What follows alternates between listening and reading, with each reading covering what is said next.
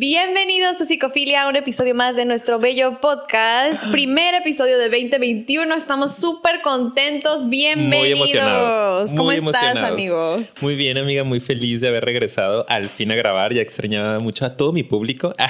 Sí, claro, a conocido. todos ustedes que están ahí. Eh, y feliz, feliz de empezar el año de esta manera. Qué bueno. ¿Tú pues cómo estás? feliz también y muy emocionada porque bueno. aparte empezamos el año con una película que nosotros traemos una secuencia ahí para los que nos siguen y más o menos ya se dieron cuenta de dos episodios de análisis de temas psicológicos y un análisis de película y así nos vamos. Pero esta vez interrumpimos, aunque no tocaba análisis. Salió una película recientemente que no podíamos dejar pasar y yo estoy segura, ¿verdad? Los que nos siguen en Insta ya saben, pero los que no seguramente ya saben de por le qué- picaron. ¿De qué película estamos hablando? Y el día de hoy vamos a analizar qué película, amigo. Vamos a hablar de la película Soul.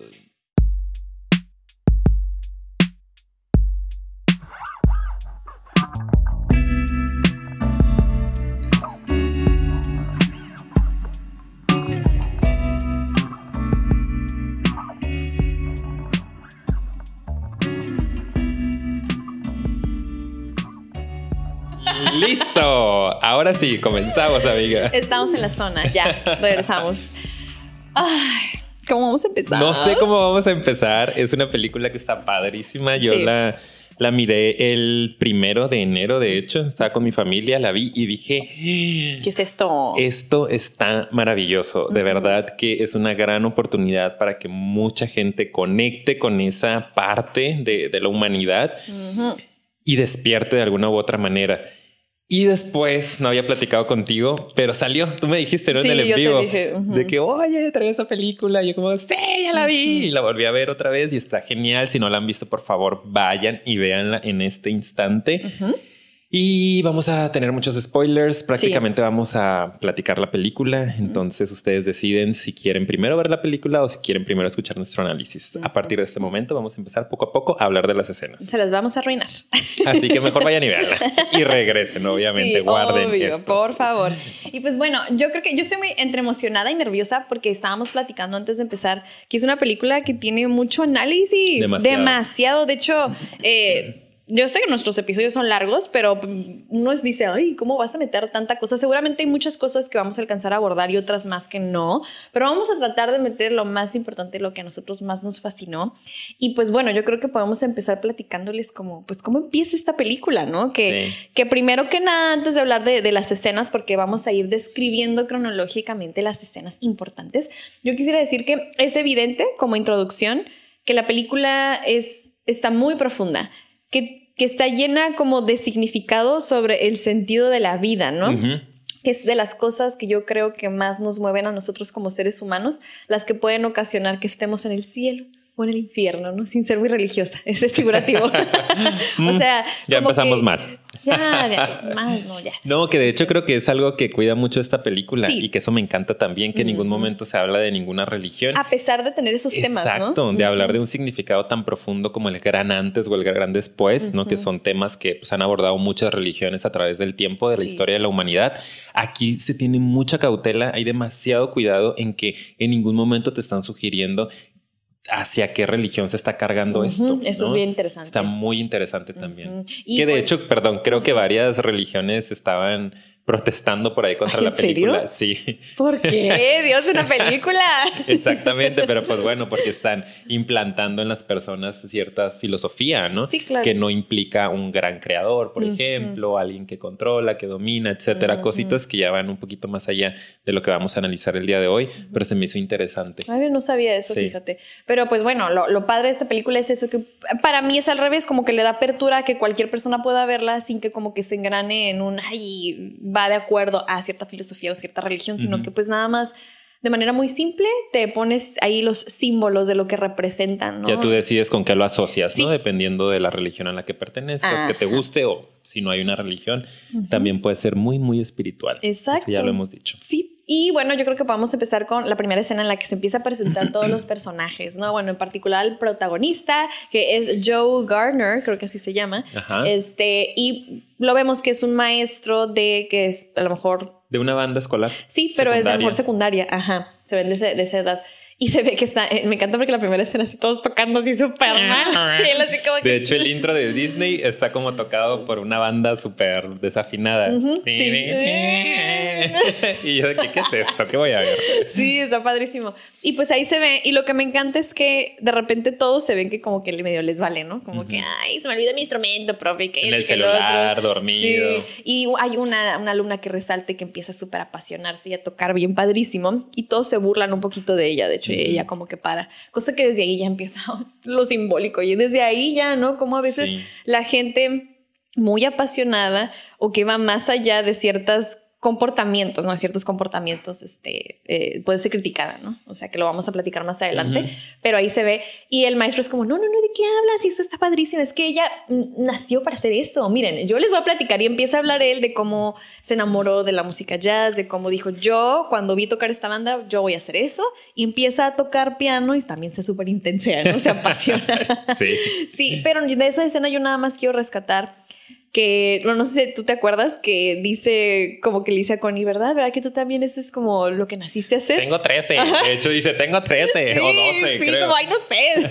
Sí. Me encanta, ¿no? Porque es como, como cada quien vive su pasión de manera diferente. Y como a Este, veces de ajá. afuera podemos ver esta pasión en el de enfrente, que ay, eso también es un tema bien interesante y a veces ni ellos mismos se pueden dar cuenta de, de- de esa chispa, ¿no? Que de traen. esa pasión que traen con cierta actividad.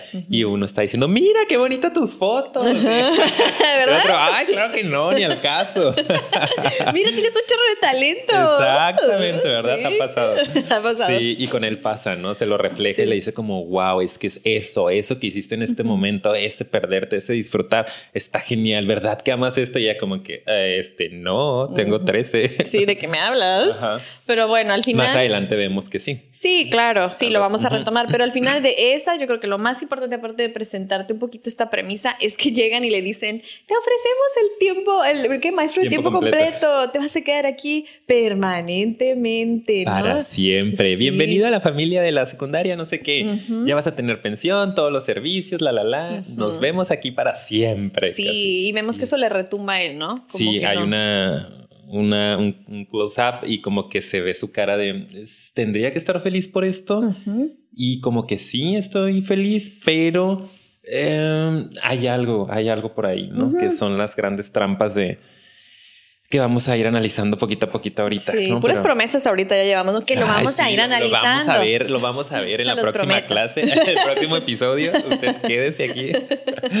Sí, pero eh, está muy curioso porque de ahí ya nos brincamos a la escena en donde se lo dice a su mamá y su mamá está contentísima y ahí podemos ver este otro personaje y el, el cual eh, representa para mí, ¿no? Como, bueno, muchas cosas representa a la madre, pero siento que en general esta película critica dos cosas, ¿no? Una es los propósitos que la sociedad te impone y cómo, por ejemplo, la sociedad te impone que tienes que tener un trabajo estable, pensión y que seguros y servicios y que la eh, esta cuestión económica y de seguridad, de no aventarte a los riesgos, es a lo que tenemos que aspirar de repente, ¿no? Para no, no, ay, si hay riesgo, pues no hay amenaza, huyele a la amenaza, no vaya a ser que te vaya a ir mal, no, no, no, mejor asegúrate. Esta necesidad absurda, absurda, perdón, que la sociedad de pronto nos mete de que tenemos que buscar seguridad a toda costa, ¿verdad?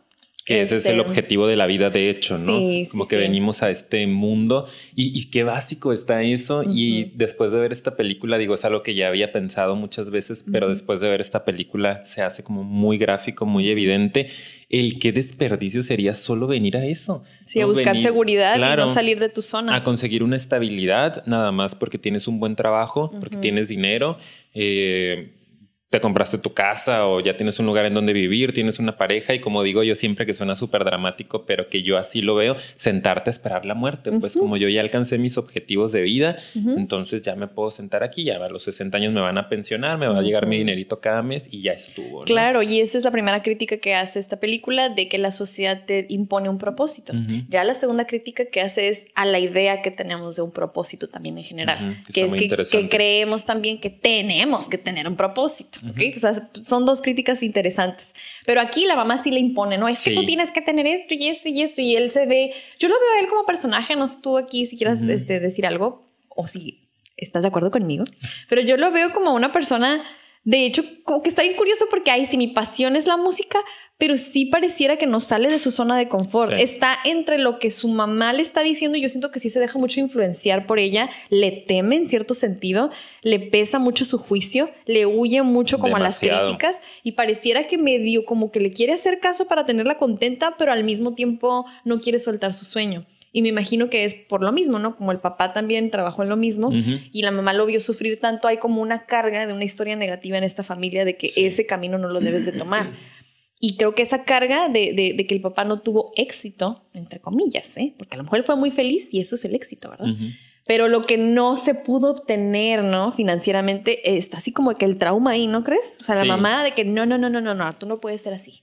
Sí, y, más adelante en otra escena, cuando tienen una conversación, eh, se ve más evidente esta parte, ¿no? En la cual la mamá sí tiene un asunto no resuelto con el tema de que el papá nunca tuvo esa estabilidad a nivel económico, ¿no? Dice, bueno, pues él me tenía a mí para yo poder sacar este, si se le atoraban las cuentas, pero tú, como tú no puedes pasar por eso, como por qué le vas a negar a tu hijo la oportunidad de que viva su propia experiencia solo porque tú ya viviste eso y te diste cuenta que a ti no te funcionó. Claro. Y eso es algo que sucede mucho desafortunadamente en las familias, al menos acá, ¿no? En las familias mexicanas, eh, que hay mucha imposición por parte de los padres. Sí, de lo que tienes que hacer. De que es lo bueno para ti. y, y a veces yo también cuestiono esto con mis pacientes que tienen conflictos con sus hijos adolescentes que están eligiendo otras cosas, es bueno, déjalo, ¿no? ¿Qué, tiene que él no quiera lo que tú quieres exactamente? ¿Qué tal si él descubre que esa puede ser su pasión y disfrutar esto y a lo mejor no va a tener el dinero del mundo, pero va a estar contento?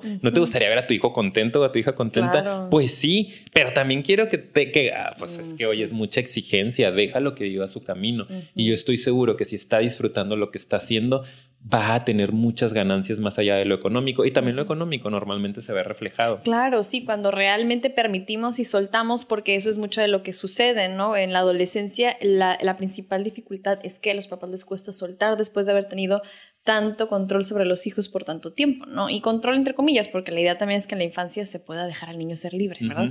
Pero a lo que voy es, eh, se les hace muy difícil hacer esa transición porque ponen todas sus expectativas de lo que vivieron o no vivieron ellos en sus hijos. Exacto. Ya sea que lo puedan trascender o no vivan lo que ellos vivieron. Entonces eso es mucho peso, mucho. Y se ve ahí que la mamá trae su trauma de lo que vivió, no vivió, lo que no le gustó y tú no puedes pasar por eso, ¿ok? Y, otra vez, está fuerte. Exacto. Vemos y revisamos las definiciones que tenemos de éxito que éxito puede significar algo completamente diferente para cada persona. Sí.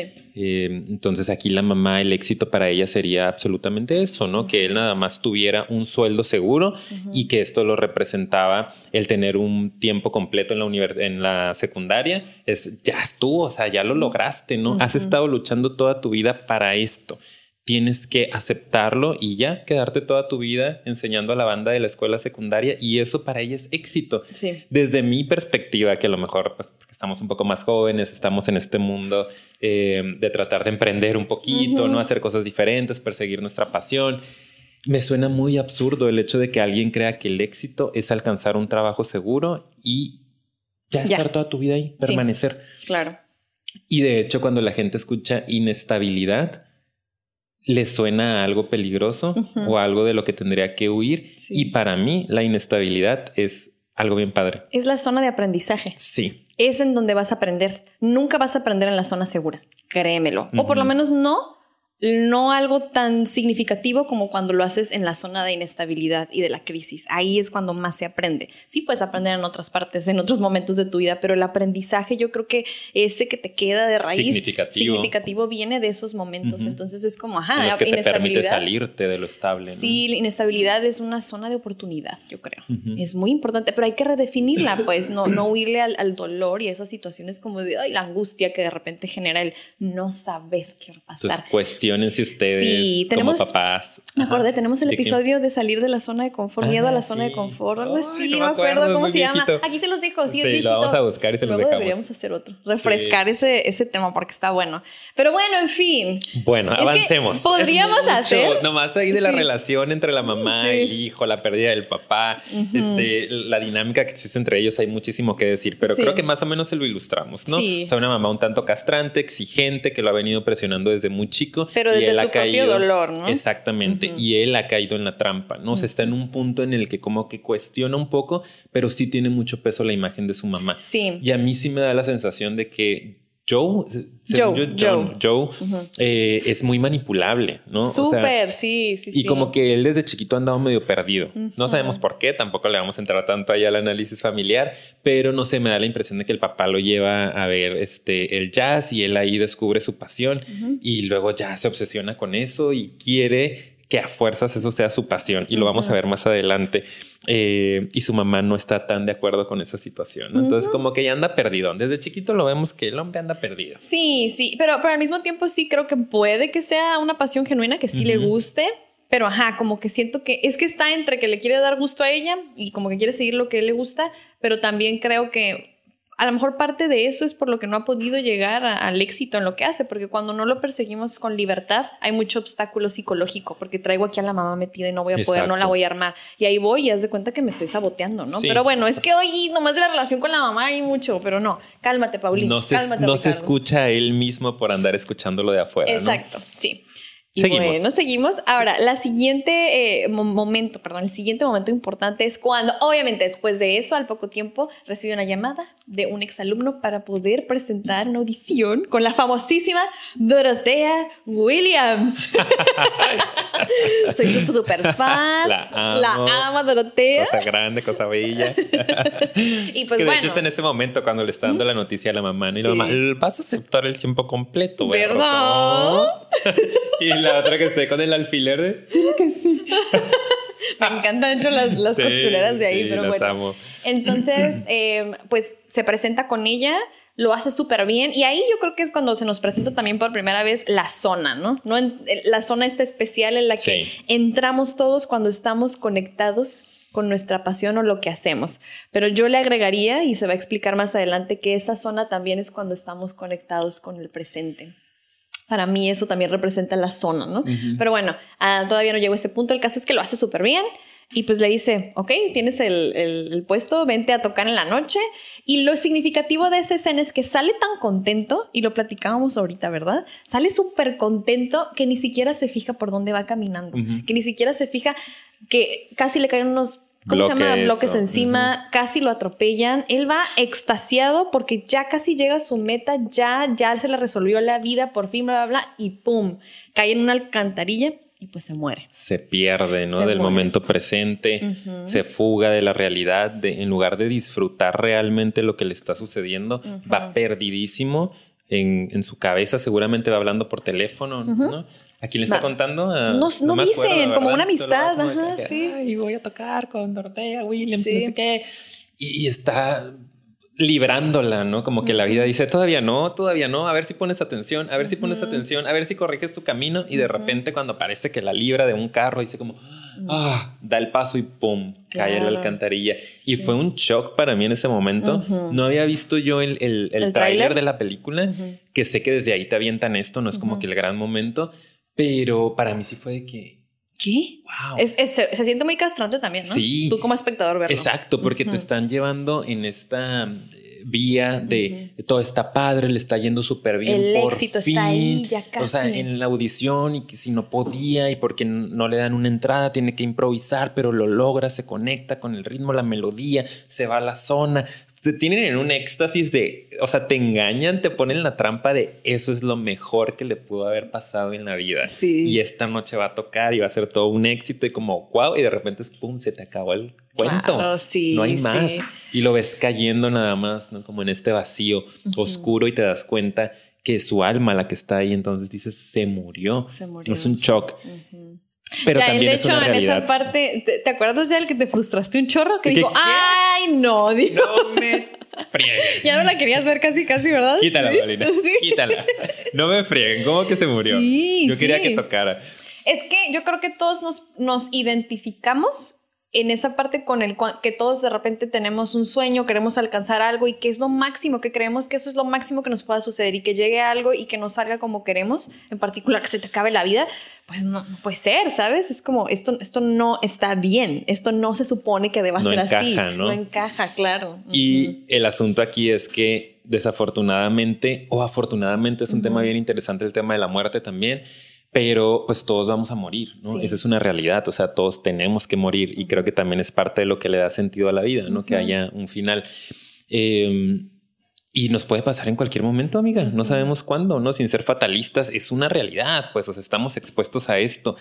Y a mí me hace hacer esta, esta evaluación también como de si mañana me caigo en la alcantarilla, soy yo el que se va y tengo esta oportunidad de repasar mi vida, ¿cómo te vas? ¿no? Como que ya lo iba a alcanzar mañana. O sea, realmente nos vamos a quedar enfocados en que hay un objetivo concreto que alcanzar o mm. puedo decir disfruté mi vida hasta donde iba. O sea, objetivos y metas hay, ¿no? Pues claro. siga habiendo años, claro que, que, es importante tener por ahí pues una, una ruta trazada pero hasta este momento dices, no hay bronca, pues disfruté, hice, se logré, o cómo te vas.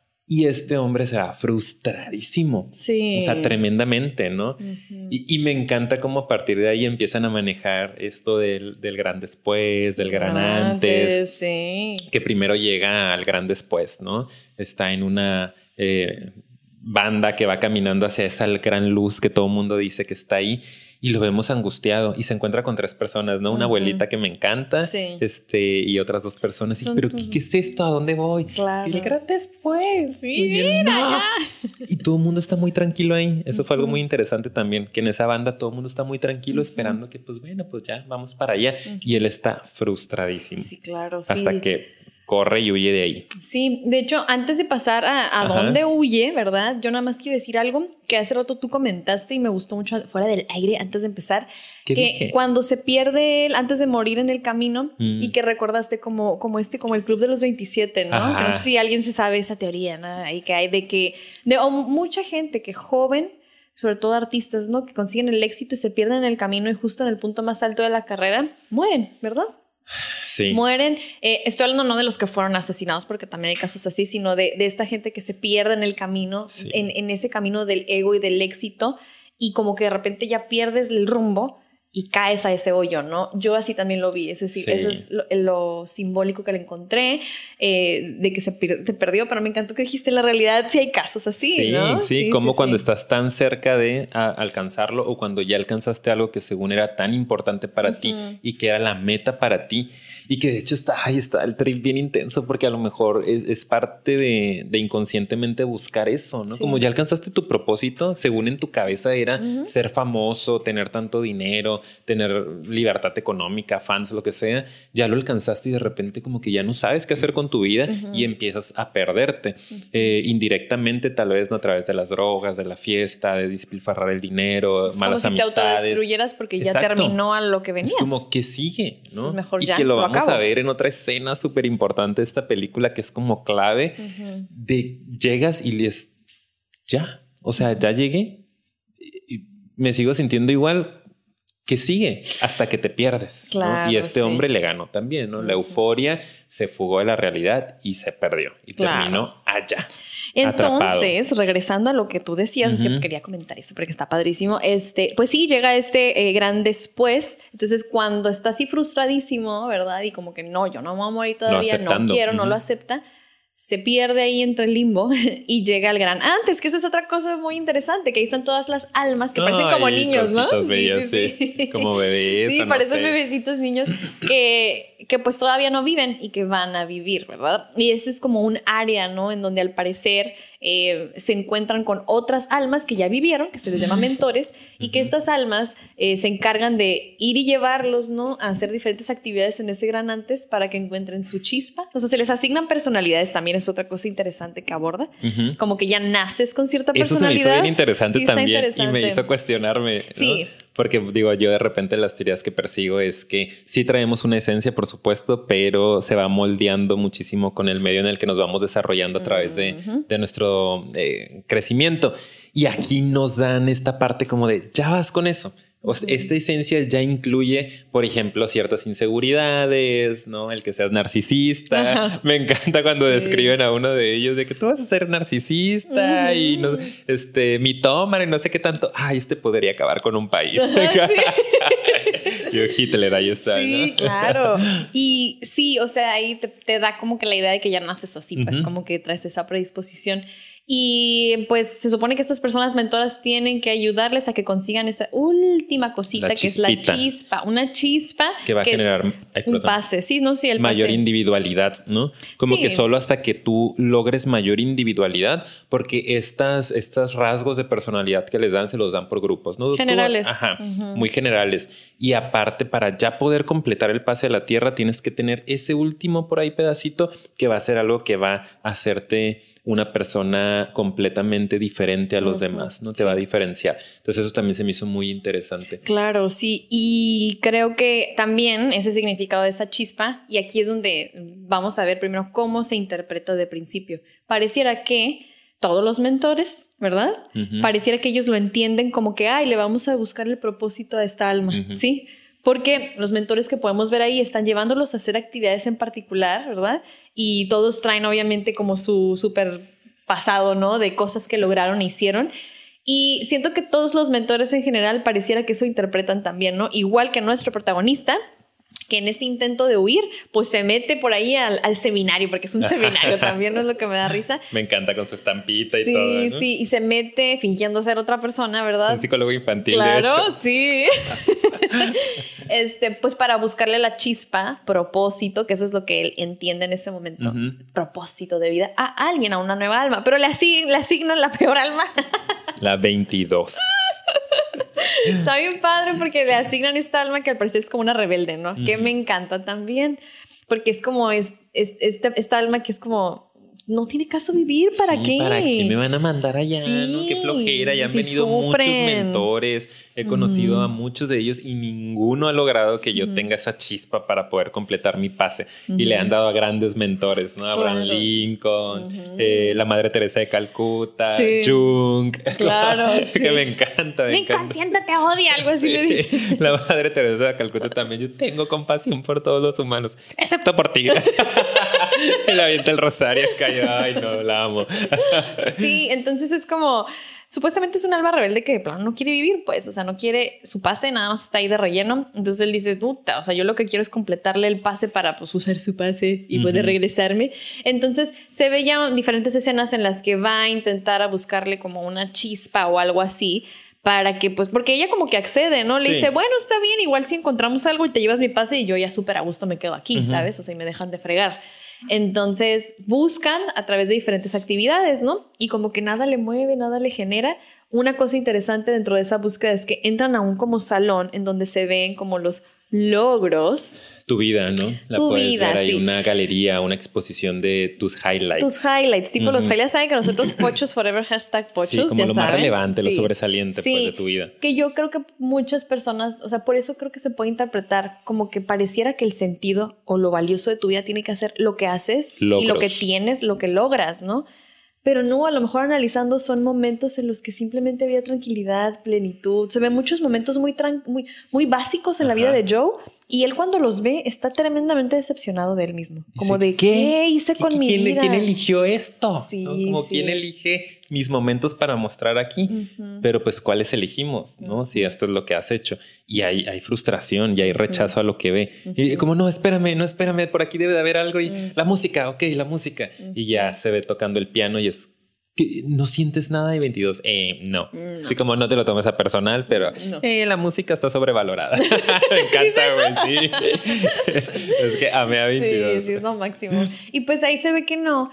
Y Después de eso, que es lo interesante, se van a otro lugar y ella le dice, mira, vente, eh, porque ya se nos está acabando el tiempo y se van a la zona. ¿Qué, piensas de la zona? Después de pasar por el gran salón, que también no encuentra absolutamente nada, luego ya terminan en la zona y se me hizo súper interesante también este espacio. Esta zona, ¿no? Sí, que, lo decían ahí en la película, que era este espacio entre la realidad. Lo físico y espiritual, lo anoté. Y lo espiritual, como la parte real, la parte concreta en donde estamos aquí y ahora, y ese otro espacio de, lo espiritual, como un punto medio al cual podemos acceder por ciertas actividades que nos apasionan.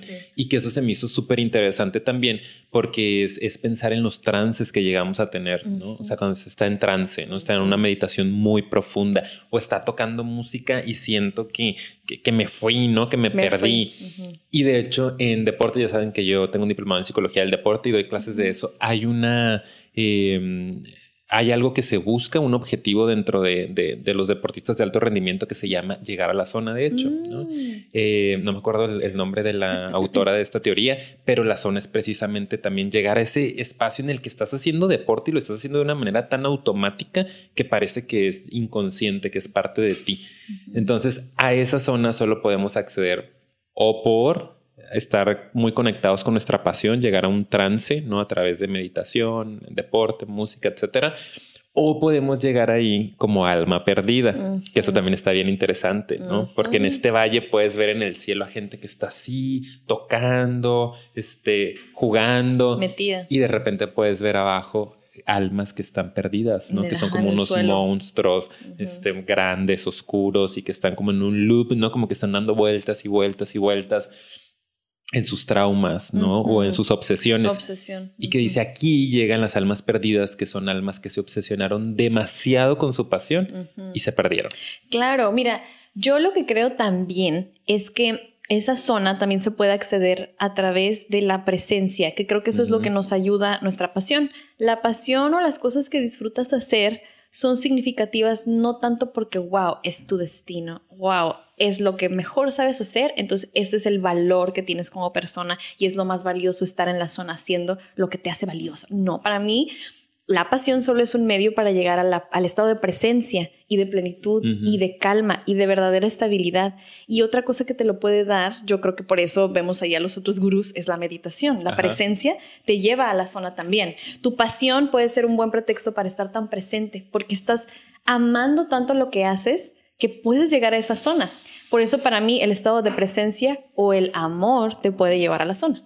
A mí, yo así lo interpreto también, el amor por lo que haces o el simplemente estar y saber que puedes, ajá, la entrega, sí, es muy bonito. Pero ¿qué pasa? Que puedes estar en ese estado haciendo lo que haces y esas almas perdidas creen que es, es nada más eso, ¿no? Y se obsesionan con estar en esa zona y se obsesionan tanto que pierden el sentido de lo bello que es, que creen que es, es eso nada más y bajan y se obsesionan con la pasión porque creen que eso es lo único que hay, que no, pues tampoco, ¿verdad? O sea, es como no se trata nada más de, por ejemplo, mi pasión es como una de las que estaban ahí, no, no sé si trabajaba en la bolsa, el que estaba obsesionado. Sí, una cosa por el estilo. Y a lo mejor eso lo metía mucho en la zona, pero el rato estaba de, no, no, tengo que trabajar más dinero, más dinero, más dinero. Tengo que cerrar el trato, tengo que hacer el trato, tengo que hacer el trato. Porque si no, no mi vida no tiene sentido. Entonces ella, no, espérame, eso ya te perdiste. Y se me hace bien padre eso. Eso sí. Eso nos pasa mucho, ¿sabes? A mí me hizo cuestionarme también ciertas cosas, ¿no? Tanto de mí como de eh, qué tan saludable es que estés tan conectado con tu pasión. y, lo llegamos a ver, ¿no? Gente que incluso en cuestiones em, saludables como el ejercicio, ¿no? Un deporte, tu trabajo. que a veces en exceso te desconecta de la vida, pues, o sea, ya no estás viviendo, la vida es un todo, ¿no? Son muchas partes que tenemos que unir de forma integral y cuando tú ya estás tan obsesionado con, es que el deporte, es que tengo que ir cuatro, cinco horas al gimnasio todos los días, no puedo salir, no puedo comer esto, no puedo disfrutar aquello, no puedo viajar porque tengo que estar aquí, es como, ay, qué tan saludable es esto. Se me hace que ya te perdiste un poquito. Exacto. Y te está yendo bien en tu pasión, sí. Y te gusta tu pasión. Y, te trae momentos de, o sea, te lleva a esa zona, pero no de una manera saludable. Claro. Ya estás perdido, ¿no? Ya estás obsesionado y te estás fugando de un montón de cosas que también te pueden nutrir y que también son importantes que vivas, que tiene que ver con el mensaje de la película. Ese es el mensaje, el mensaje es que la vida es más que solamente lo que nos apasiona y el propósito y lo que somos buenos, lo que hacemos o lo que tenemos. Eh, ya me adelanté. Pero el mensaje va más allá. ahorita les digo cuál es el mensaje. ya me obsesioné. No, no, no, no, cierren el video, todavía hay más cosas. Yo les voy a decir cuáles, no nada más es eso. Les voy yo les voy a decir el significado de, de la, vida. Así que prepárense, vayan por su libreta. Bien, bien para potente, ¿no? Yo, yo sé. Yo les voy a decir. Yo les voy a la ¿Qué respuesta. tienen que hacer para trascender? Pero bueno, la zona es maravillosa. Podríamos hacer un episodio completo de la zona, como siempre. ¿verdad? Pero traemos la que sigue.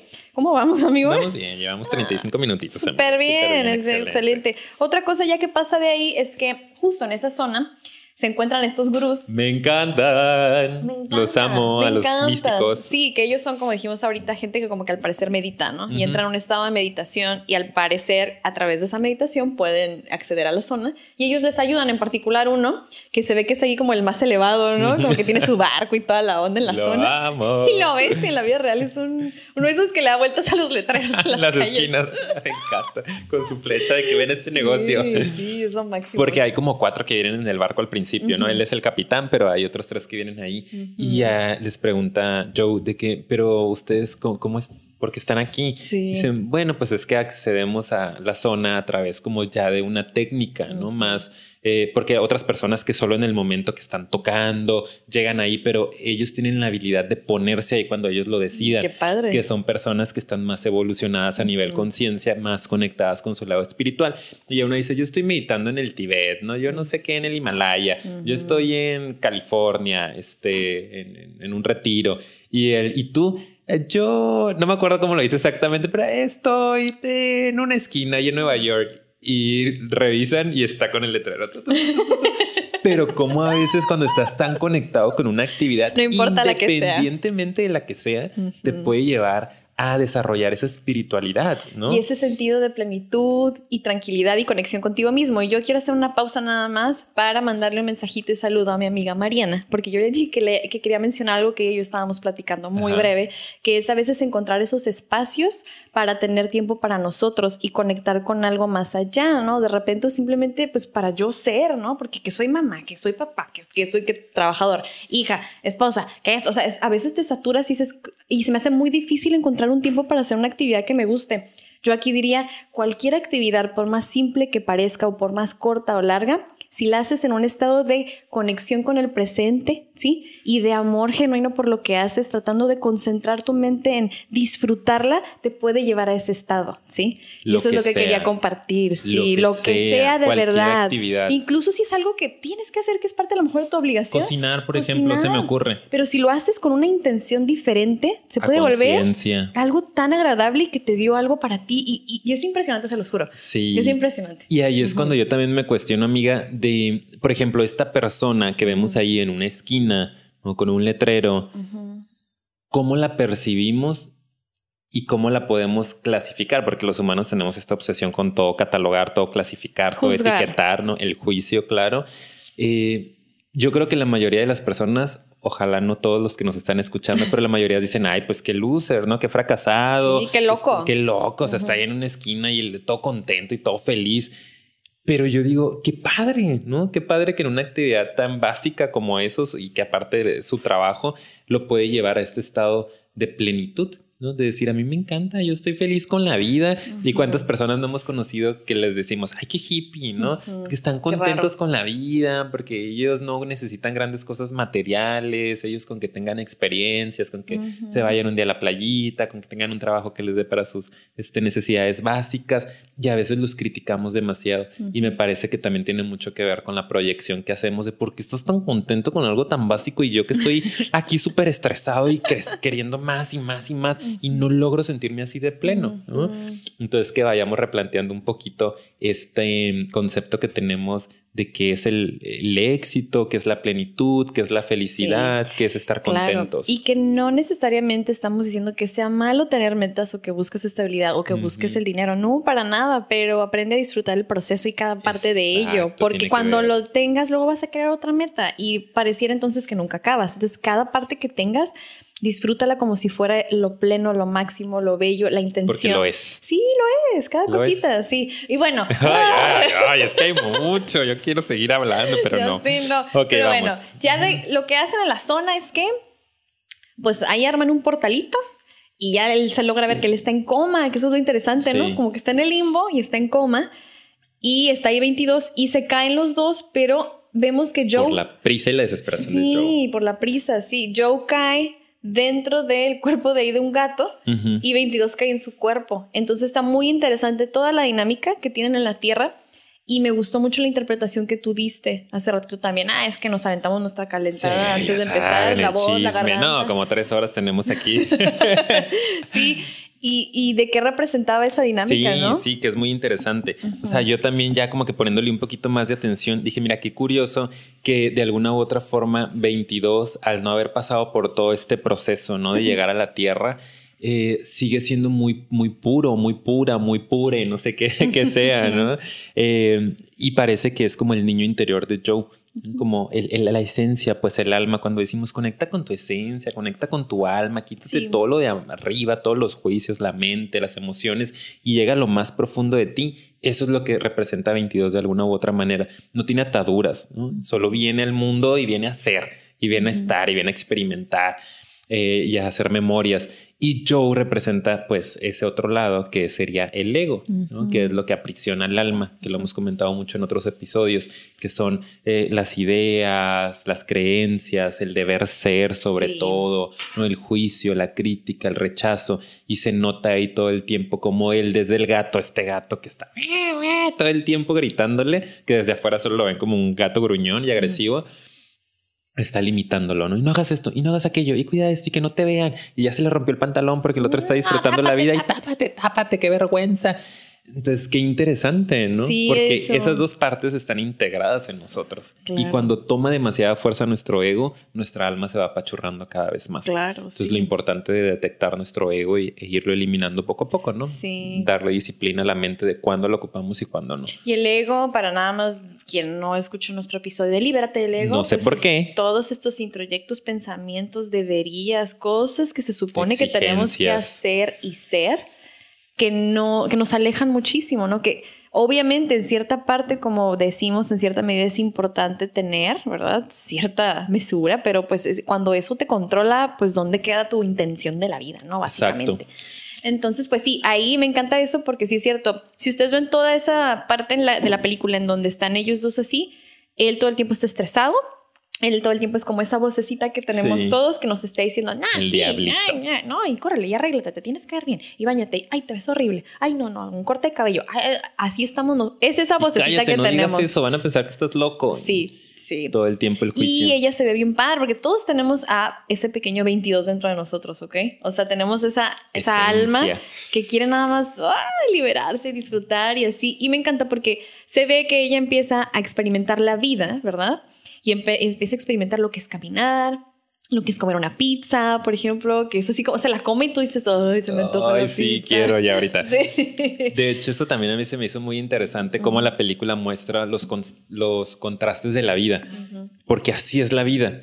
O sea, creo que dentro de la vida puede haber emociones desagradables, las tiene que haber, pero también a veces dentro de esas emociones desagradables podemos encontrar pequeña felicidad y no está mal. Y a veces los seres humanos estamos peleados con eso y queremos o estoy triste o estoy enojado o estoy feliz. Puedes estar varias cosas a la vez. Yo creo que sí se puede. Me encanta como cuando salen a la ciudad, no pleno Nueva York, del hospital, eh, conectas, lo primero con lo que conectas es con el ruido. Como toda la mm. gente corriendo, todos ocupados, preocupados. Eh, y, y, el tráfico, no sé, mucha contaminación que a mí me hizo sentir como de que, ¡ay, no, qué horrible! Y misma 22 empieza a frustrarse demasiado, ¿no? Pero después de un rato, cuando le da esta pizza, es como, dentro de todo este caos, ese pequeño placer, ese momento que puede ser meditativo, ¿no? De conectar con el alimento y decir como, ¡Ah! qué rico. Wow, ¿no? Desde que es ese olor, como nuestros sentidos, cómo te llevan a pedir lo que necesitas, cómo puedes disfrutar de algo que estás comiendo, como después dice, ay, ya se me fue todo el, enojo que traía, ¿no? Toda la irritabilidad. O sea, cómo, la vida es así, ¿no? Va a haber momentos de mucha angustia, de mucho estrés, pero también hay momentos bien ricos y bien padres que tenemos que aprender a ponerles más atención. Claro, sí. Y de hecho creo que en general una cosa que yo anoté es que como que todos los sentidos, el olfato, lo que oye, lo que siente con el tacto, lo que huele, o sea, todo te lo ponen como que también a través de los sentidos puedes encontrar ese disfrute de la vida y de hecho esa chispa, el ver, ¿Sabes? O sea, yo creo que el lado espiritual, una manera muy interesante de acceder a ellos a través de nuestros sentidos. Sí. Entonces es como, es una de las cosas más prácticas que podemos empezar a hacer para aterrizarnos y encontrar más presencia. Y ahí se ve, en toda la película las actividades que disfruta, vean, son parte de los sentidos. Y bueno, ya para no irnos este, como que demasiado con eso, la siguiente escena importante es cuando va a, cortarse el cabello, ¿no? Ay, sí, Está apenas en corte de cabello. Sí, no, vamos muy 45 bien. minutos, No manches, ok, vámonos lo más rápido posible. Pues la escena eh, ahí está padrísima porque es como que pues él va y conoce la historia, ¿verdad? Aparte que se avienta unos trips padrísimos. interesante esa escena. Sí, sí, sí, pero lo, lo, más relevante es que pues el peluquero está hablando acerca de que, o sea, su propósito en la vida, entre comillas, lo que él quería hacer era ser veterinario, pero la vida lo llevó a pues ser peluquero, pero le encanta lo que hace, lo disfruta muchísimo porque encuentra ese gozo en el dar ese servicio, hacer sentir bien a la gente, escucharlos, o sea, al final siento que parte de su esencia la puede disfrutar también en esa otra actividad, o sea, él mismo le halló sentido. Sí, o sea, a través de disfrutar lo que haces puedes encontrar sentido a los propósitos que te pones, ¿sí? No es en sí el propósito, ¿sabes? Es el sentido que tú le das al disfrutarlo. Entonces, está perfecto como lo explica. Y Joe se super saca de onda, ¿no? Como, oye, pero tú naciste para ser peluquero. O sea, ese que no era tu propósito. Y él como, pues no, o sea, no te vayas por ahí, ¿no? y se me hace muy interesante que también al salir de la peluquería le dice Ah, dice este barbero, ¿no? Como, wow, este me encantó hablar de otras cosas que no fueran solo jazz, como solo música, ¿no? Porque él seguramente cada vez que llegaba como solo hablaba de él y de la música y la música y la música. Muy ego. Exacto. Y es como, sí que padre que sea tu principal interés, tu pasión, pero hay otras cosas, ¿no? Como qué bueno escuchar otras cosas de ti. Y gracias por preguntar, ¿no? Que también el 22 le dice como, wow, también fue muy bueno hablar de ti, como, como no sabía eso, ¿no? Y le, dice, pues es que no me hayas preguntado. Y cuántas veces, que es un tema que traigo muy presente ahorita en mi vida, eh, no preguntamos por los demás, estamos tan metidos en nosotros mismos, tan ensimismados, que no preguntamos qué onda con el de enfrente, ¿no? Sí. Ahorita con el tema de la pandemia, del encierro, de todos preocupados, estresados, es yo, yo me siento mal, me siento mal, me siento mal, me siento... y, y, el de enfrente, ¿qué onda, no? ¿Tú cómo estás? ¿Cómo te sientes? ¿Cómo andas? Como intimar un poquito más en ese sentido y salirnos un poquito de, de, solo nosotros, ¿no? De la parte del egoísmo se hace muy interesante. Sí, y que muchas cosas en esa peluquería tienen mucha mucho significado y simbolismos, pero no podemos abordarlos todos. Uh, ustedes vuelvan a ver y ya nos platicarán en los comentarios cuáles son sus escenas o interpretaciones favoritas, porque aquí tenemos que nutrirlo en los comentarios. ¿Están ustedes de acuerdo, verdad? Sí. ¿Qué significó para ustedes esa escena? Y bueno, y ahora sí que la siguiente es que, eh, pues ya, ¿no? Dentro de ese disfrute que 22 sigue, wow, la vida, pues se rompe el traje y tiene que ir a con la mamá. Con la mamá. A que se lo arreglen. Y ahí es donde encontramos este otro sentido porque se empiezan a pelear y ahí sale, ¿no? Eh, que ya lo abordamos en la primera escena cuando lo platicamos, pero aquí se repite y se ve claramente como ella está frustrada también por lo que ella vivió y tiene temor y por eso está metiendo esta, presión y exigencia a su hijo. Y él, él por primera vez, con mucha mm, fortaleza, se da su lugar y se defiende lo que él quiere hacer. Que eso es algo también que yo recomendaría a todos, ¿no? Si sienten mucha presión por sus padres todavía, quienes están más jóvenes y nos escuchan, o incluso más grandes, y todavía no te liberas de esa parte del juicio de tu familia y crees que eso ejerce mucha presión sobre ti, este, esta película también aborda este tema como algo que a veces nos atora y no nos deja encontrarnos con nosotros mismos o evolucionar como personas, ¿verdad? El ego, las exigencias, los ideales de la familia, ¿no? Lo que nos han puesto ahí como deber ser. Y a mí lo que más interesante se me hace de esta escena es cuando eh, Joe le dice de la mamá, ¿no? A mí me da mucha tristeza, mamá, que si me muero el día de mañana, me muero como un hombre infeliz. Y ahí es cuando la mamá se wow, o sea, esto está fuerte, ¿no? Yo creo que porque estás alcanzando tu objetivo y porque estás con un trabajo estable y vives aparte, bla, bla, ya te tendrías que ir feliz. Y le dicen, no, me voy frustradísimo, ¿no? De alguna u otra forma de interpretación que yo hago eh, entonces la mamá empieza a cuestionarse qué tanto está ayudando realmente a su hijo. Si esto que está haciendo por él es, ayuda y es aporte o es un obstáculo. Sí, claro. Y, decide ayudarlo. Claro, lo ayuda, está súper padre, se ve guapísimo con el traje del papá, que eso también tiene mucho significado, ¿no? Como, ok, esto es lo que representa tu papá, póntelo, pues es lo que tú querías, te apoyo, póntelo y ve, órale, bendiciones.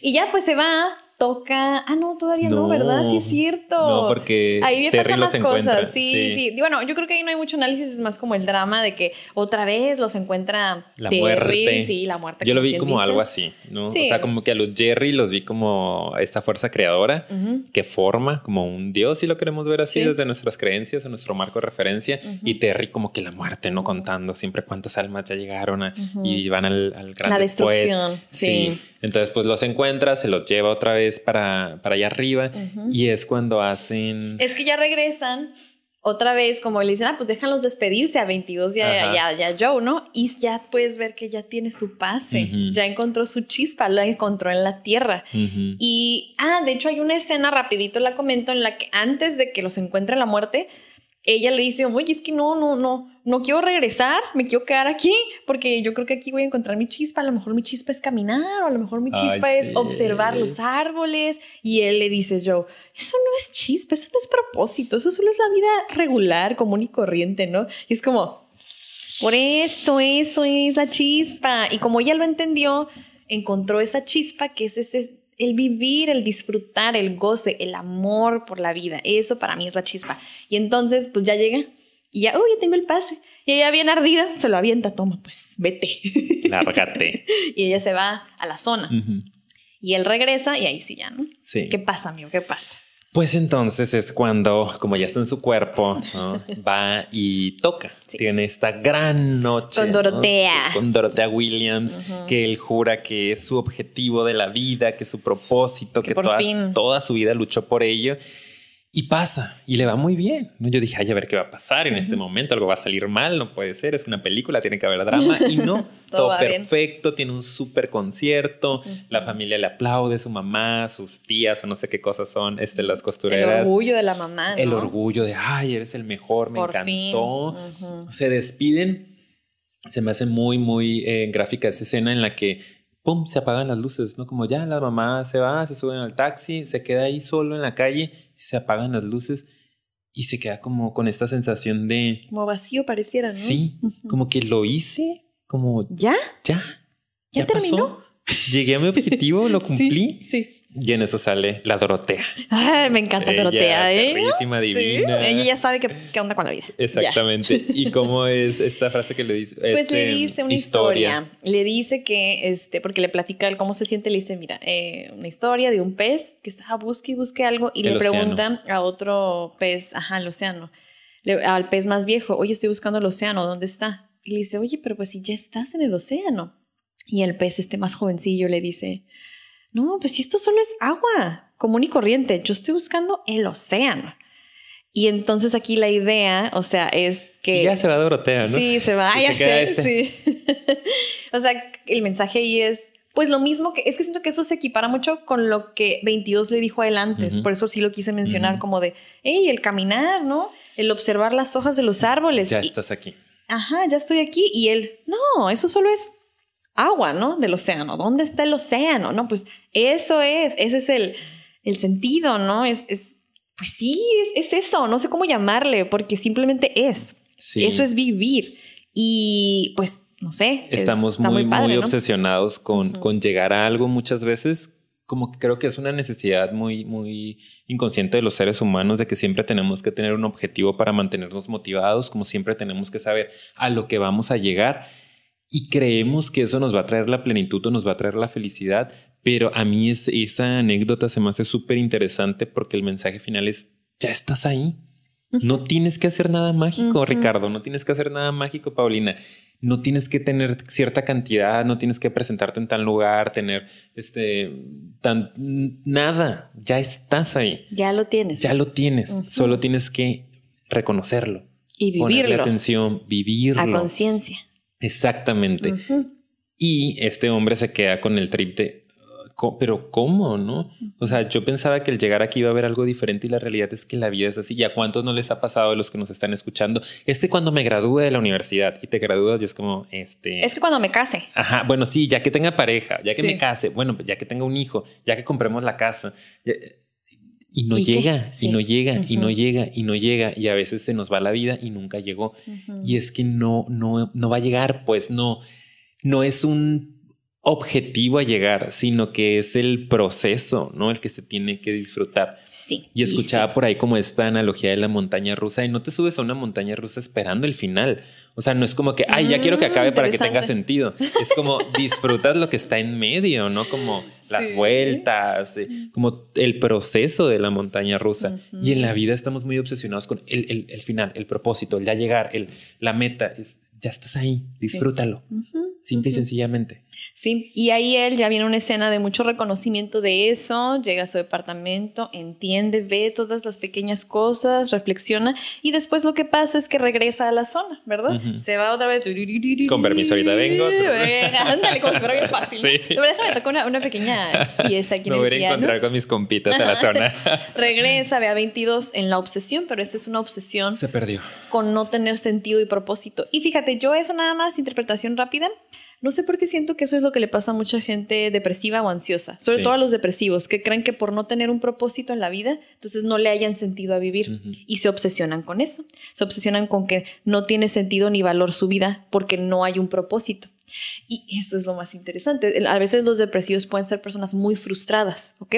Porque creen que no tiene ese valor por no tener algo o llegar a algo. Entonces es como, yo la vi muy así, como, esto es la depresión, fíjate. Sí, la vi, así, es la depresión. Este, ay, no. Desde el principio, cuando yo vi las almas perdidas, dije, ahí está la gente eh, con trastornos, ¿no? Con psicopatologías, como que se quedaron atrapados, que están obsesionados con sus traumas, que están dándole vueltas nada más. Y, se ve muy gráfico en esa escena en la que desbloquean a uno y es como desde estar metido en la computadora de tengo que hacer un trato es como ¡Ah! ¿qué estoy haciendo aquí? estoy desperdiciando mi vida y, ¡Ah! fregáis y todos váyanse como todos despierten ¿no? y a veces eso es lo que necesitamos nada más desconectar la mente no que a mí me ha tocado digo en la práctica este con los pacientes depresivos, con los pacientes ansiosos. Es esto nada más a veces, ¿no? No hay que hacer grandes cosas. Bueno, pues sí es un gran trabajo, pero la esencia es nada más desconecta la cabeza, desconecta la mente, todos esos juicios que traes ahí, todo el ego, desconéctalo y te vas a dar cuenta que en esencia esto es maravilloso. Claro, sí. Y digo, yo aquí ya estoy poniendo porque tengo mi, orden de las cosas que no quisiera que se me pasaran. Y que de hecho es parte de lo que hacen con 22, ¿no? Lo llevan a, que pueda destruir esto, que es muy complicado para él salirse. De hecho, cuando entra, cuando va al interior de 22, eh, se da cuenta de todos los mentores que ha tenido, como le han dicho que, ay, no sirves para nada. Y ahí lo trae ella, y, y lo trae dando vueltas y vueltas, pero principalmente la última conversación con Joe, donde le dijo, e, esa es la vida regular, ¿no? Ese no es un sentido, no es un propósito. Y lo trae dando vueltas y vueltas hasta que Joe saca una hojita de un árbol que fue con la que se conectó como con, wow, la, maravilla, la eh, maravilla de la naturaleza, que es algo de lo que hablamos en nuestro último episodio. Vayan a verlo, está padrísimo. Y al verlo, se difumina todo este ego y puede conectar un poco más con el alma. Sí, ya llega él y le explica eso, que ya aprendió, que tú ya estás lista para vivir. Simplemente, o sea, la chispa es cuando ya estás lista. Y me encanta que ni siquiera te lo explican mucho, nada más le dice eso. Yo puse especial atención cuando la vi la segunda vez, le dice, la chispa no es un propósito, 22. La chispa es que ya estás lista y ahí es cuando ya obtienes tu pase. ¿Y qué es estar listo? Pues ya cada quien le pone un poquito más de lo suyo, ¿no? Y es, para mí, como repito, ¿no? Es el amor, la esencia, el disfrute, la plenitud, la presencia, el vivir. Solo el vivir. Sí. El estar listo para eso, para vivir. Y ahí ya nada más ella se va, que está súper emotivo porque lo acompa la acompaña. Porque Joe pareciera que está sacrificando su vida, ¿no? Dice, pues no, yo, yo, ya di lo que tenía que dar, me tocó. Y ahora 22 es quien está preparada para realmente tener una vida significativa, ¿no? Ella encontró el verdadero significado de la vida, que es disfrutarla. Le dice, pues vete. Y 22, pero es que me da miedo. Sí. Te voy a acompañar, pero no vas a poder hasta donde llegue. y se van de la mano. Y ahora... De hecho, yo lloré. De hecho, sí, sí, me dio mucho sentimiento.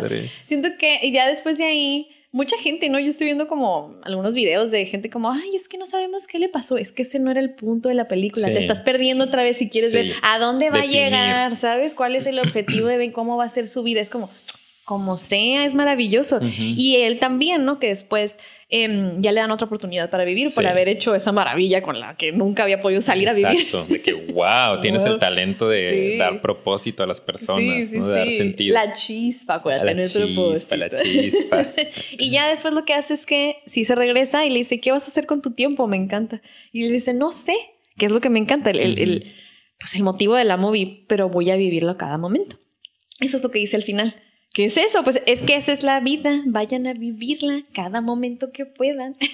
Sí, aprendan a disfrutar. Y que de hecho hay una conversación también interesante, ¿no? De Joe con, con Jerry, que le dice, no, pero es que, ¿cuál es el propósito de 22? ¿No? Creo que le pregunta. Sí va a ser la música o, qué fue lo que hizo que se completara el pase. Ah, sí, en algún punto le dice eso. Y le dice Jerry como, ay, estos humanos con sus propósitos tan básicos, Como volvemos a lo están obsesionados con sí, están obsesionados con tener que categorizar de que eh, este es el propósito, jugar básquet, ¿no? Este, hacer deporte, la música el propósito va muchísimo más allá de eso y te lo dejan así. Me encantó esa escena porque Jerry ya se va yendo y nada más dice como, ay, los humanos y sus propósitos tan básicos. Y se va, Y te deja pensando como, ¿Cuál será el propósito realmente? Sí, claro. Pues el propósito es vivir. Vivir, sí. Nada más. Es el sentido, ¿no? Em, y ya al final pues se ve esa escena en la que nada más sale y respira. Eso me gusta mucho.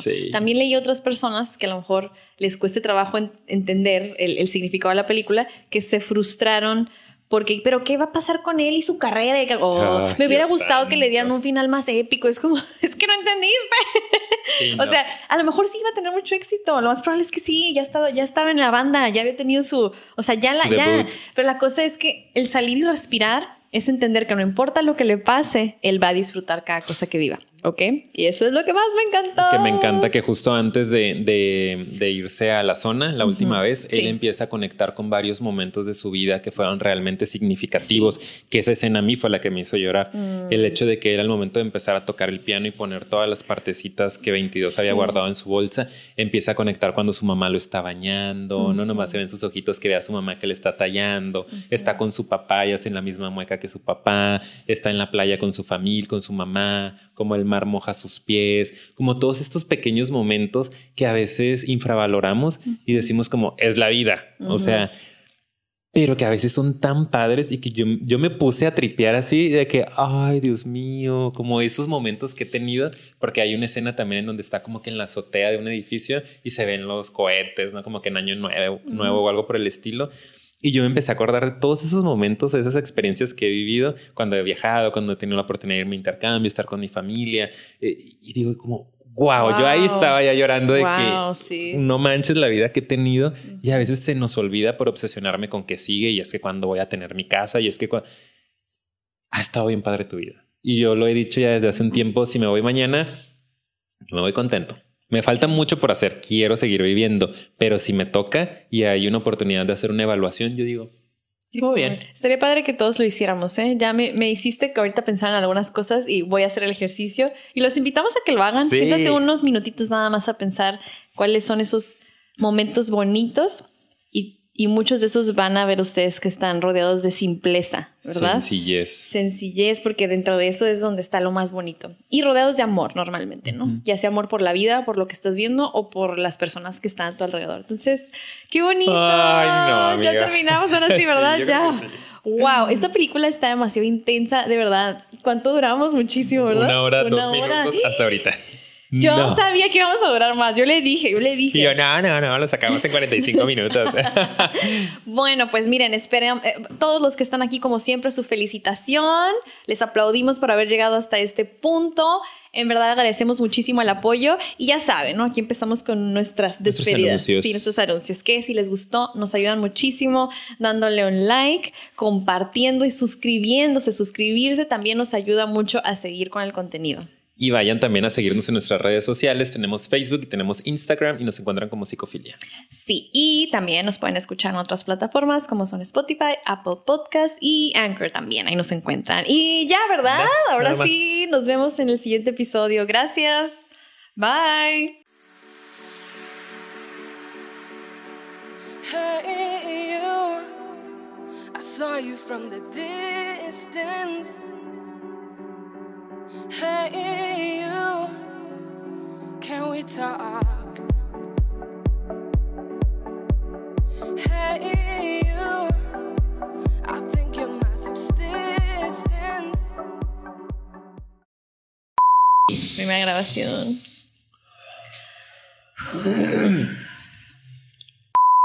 Dame un minuto. ¡Cherry! Ah. 22, hola. No presiones, Paulina, está haciendo su trabajo el muchacho. El muchacho. El, el chavito este, el de producción. El chavito. El, el- ¿Cómo se dice? El, el prestador de servicio. El pasante. El pasante. Voy a la zona, ahorita vuelvo. ¡Hola! es que ya no sé si me da calor, si me da frío. Ya.